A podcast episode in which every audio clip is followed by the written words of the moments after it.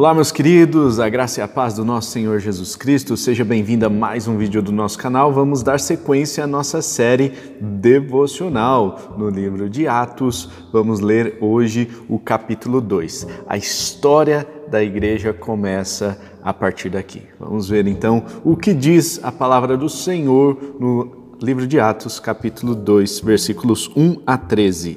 Chegando o dia de Pentecoste, Estavam todos reunidos num só lugar, de repente veio do céu um som, como de um vento muito forte, e encheu toda a casa na qual estavam assentados, e viram o que parecia línguas de fogo, que se separaram e pousaram sobre cada um deles.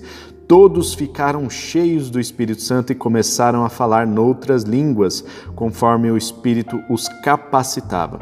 Havia em Jerusalém judeus devotos a Deus, vindos de todas as nações do mundo. Ouvindo-se o som, ajuntou-se uma multidão que ficou perplexa, pois cada um os ouvia falar em sua própria língua. Atônitos e maravilhados, eles perguntavam: Acaso não são galileus todos esses homens que estão falando? Então, como os ouvimos, cada um de nós, em nossa própria língua materna? partos, medos, elamitas, habitantes da Mesopotâmia, Judéia e Capadócia, do Ponto e da província da Ásia, Frígia e Panfilha, Egito e das partes da Líbia, próximas a Cirene, visitantes vindos de Roma, também. Uh, tanto judeus como convertidos ao judaísmo, cretenses e árabes. Nós os ouvimos declarar as maravilhas de Deus em nossa própria língua. Atônitos e perplexos, todos perguntavam uns aos outros: Que significa isto? Alguns, todavia, zombavam deles e diziam: Eles beberam vinho demais. Bom, meus irmãos, nós temos aqui o relato do Pentecoste, o relato em que nós entendemos, né, os teólogos, a maioria dos teólogos entendem que neste momento é que dá início à igreja cristã, a era da igreja cristã.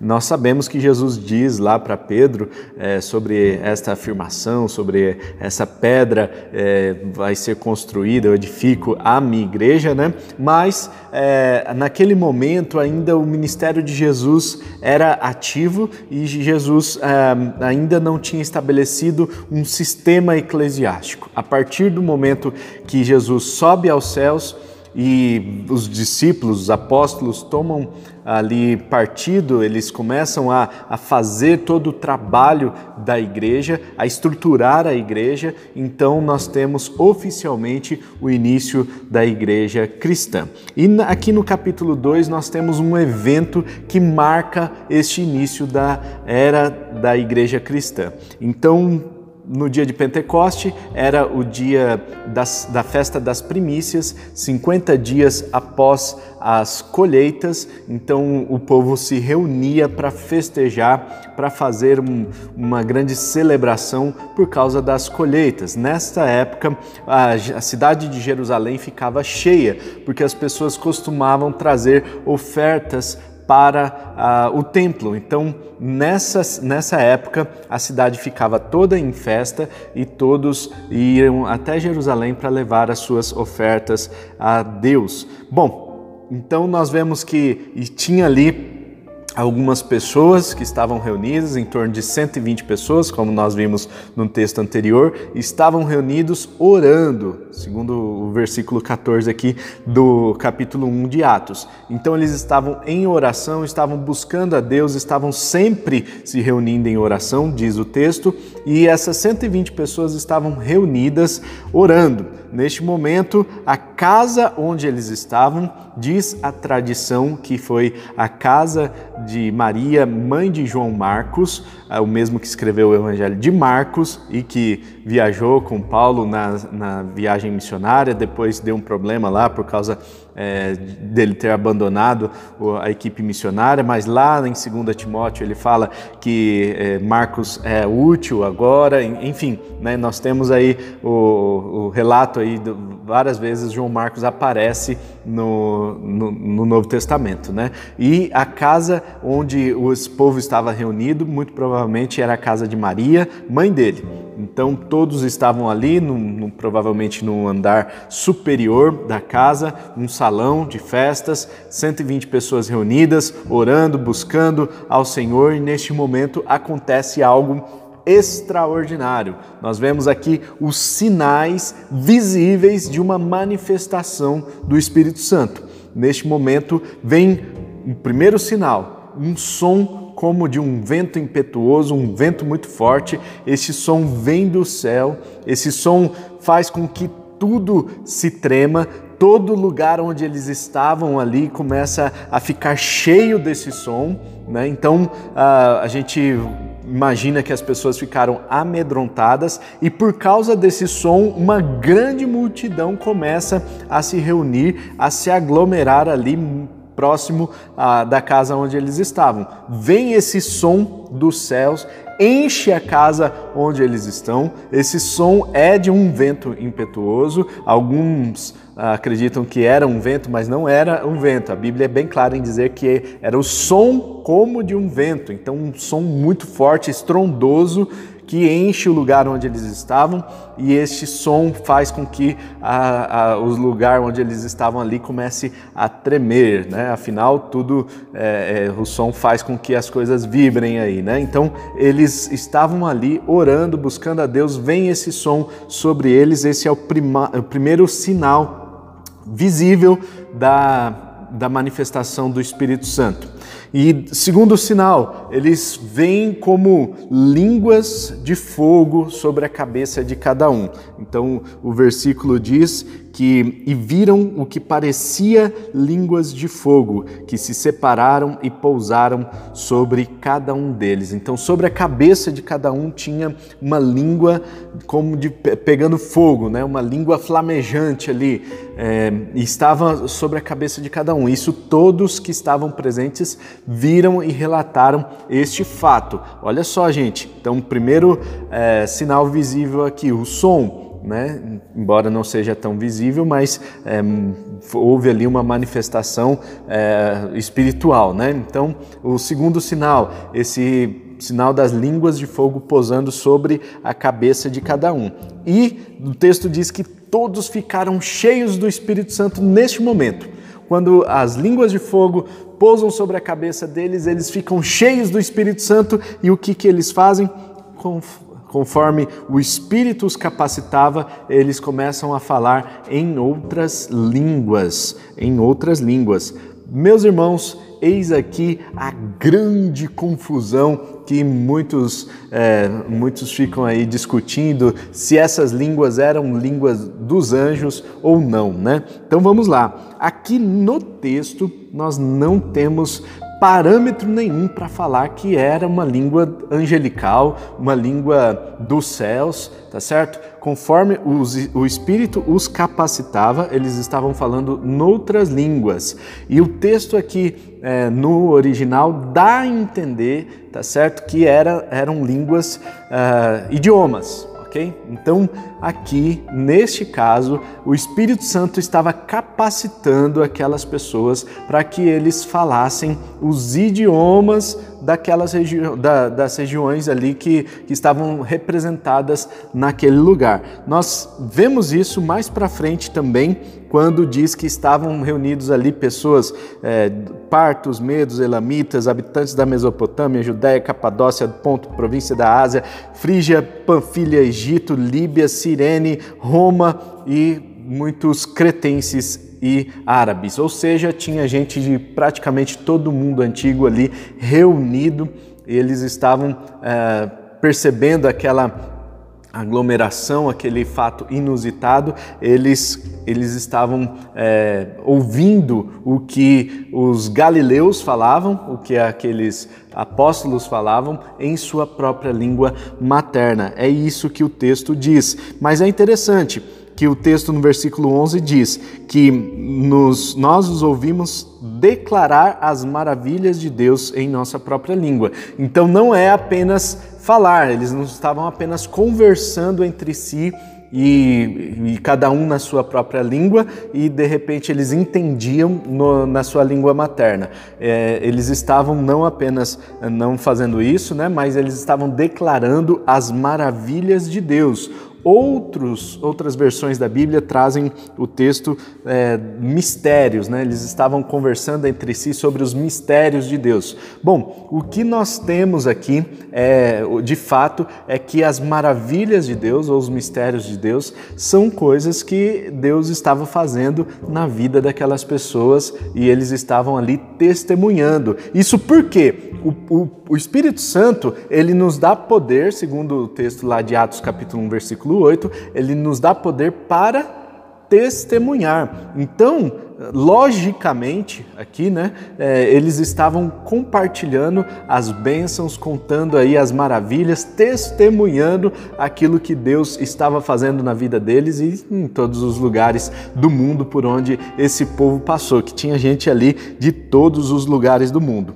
Nós temos aqui também uh, alguns que não creram. Alguns, todavia, zombavam deles e diziam eles beberam vinho demais. Então tinha gente que estava ali só observando, não queria participar da aglomeração, não queria participar desse momento espiritual e, ao contrário, eles estavam ali criticando, apontando o dedo, falando: esse povo aí tá bêbado, né? A gente vai falar um pouquinho mais sobre isso no devocional de amanhã, no texto que é, é seguinte a esse daqui. No entanto, eu quero chamar a atenção dos irmãos aqui para essa ação do Espírito Santo, essa ação sobrenatural do Espírito Santo, que é manifesta em alguns sinais, né? mas eu quero é, principalmente chamar a atenção de você para esse Espírito Santo que traduz. O Espírito Santo é aquele que traduz é aquele que fala aos nossos corações conforme a nossa necessidade.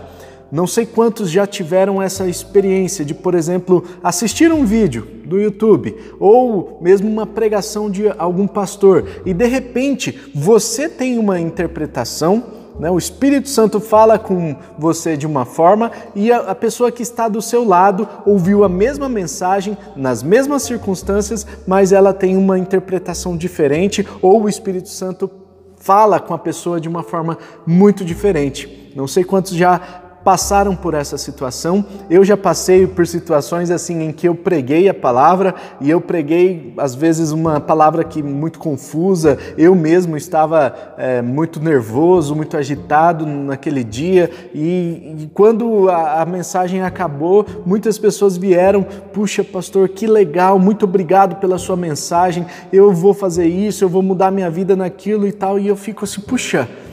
Como é o Espírito Santo. O Espírito Santo age na vida das pessoas, traduzindo a palavra no coração das outras pessoas.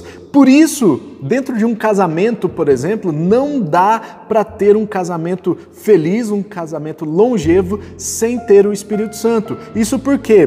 Porque o casal, sempre o homem e a mulher, eles estão vivendo momentos diferentes da vida. Eles estão vivendo tempos diferentes. E não dá para falar a mesma língua sendo diferentes, sendo pessoas estrangeiras, vieram de famílias diferentes, têm culturas diferentes, têm costumes diferentes, têm tudo diferente e de repente se colocam debaixo de um mesmo teto querendo fazer as coisas em união.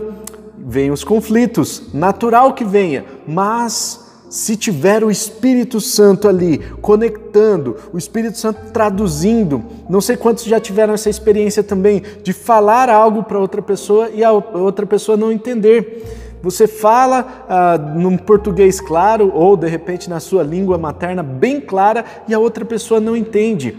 E aí vem o Espírito Santo e quando você vê a ação do Espírito Santo na vida da pessoa, o Espírito Santo entra na pessoa e traduz aquela palavra e a pessoa entende muito bem, ela assimila aquilo ali e o Espírito Santo também provoca essa transformação na vida das pessoas. Afinal, o Espírito Santo é aquele que nos convence do pecado, da justiça e do juízo. Então, irmãos, eu quero é, nos conclamar cada um de vocês que está assistindo esse vídeo a buscar esse Espírito Santo, a buscar a tradução do Espírito Santo para as palavras que Deus quer falar conosco por meio de pessoas ao nosso redor, por meio de circunstâncias ao nosso redor e por meio da própria palavra dele que está nas nossas mãos. Nós temos oportunidade de estudar a sua palavra, nós temos oportunidade de nos aprofundar na palavra de Deus, então que nós possamos fazer isso com alegria em nossos corações e que o Espírito Santo traduza essa palavra no seu coração.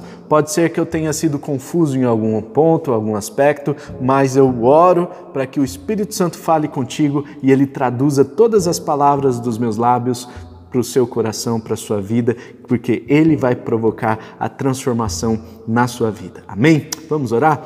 Pai Celestial, eu quero orar, ó Deus, para que hoje o teu Santo Espírito entre nas nossas vidas e que o teu Santo Espírito, ó Deus, provoque essa transformação em nós e nos ajude traduzindo na, as palavras nos corações, melhorando a nossa comunicação, melhorando a, a, aquilo que precisa ser melhorado nas nossas vidas, afinal, nós estamos uh, em te, vivendo em tempos diferentes junto com as outras pessoas. Às vezes, o pai não consegue se comunicar com o filho, o filho com o pai, ou o casal vive em, com brigas, ou de repente dentro da, da mesma família, eh, ou entre amizades, enfim, são várias as situações que é, nós vemos a, a, falta de comunicação, a falta de entendimento, e eu quero orar para que o Teu Santo Espírito seja aquele que traduza essa mensagem nos corações e traduza também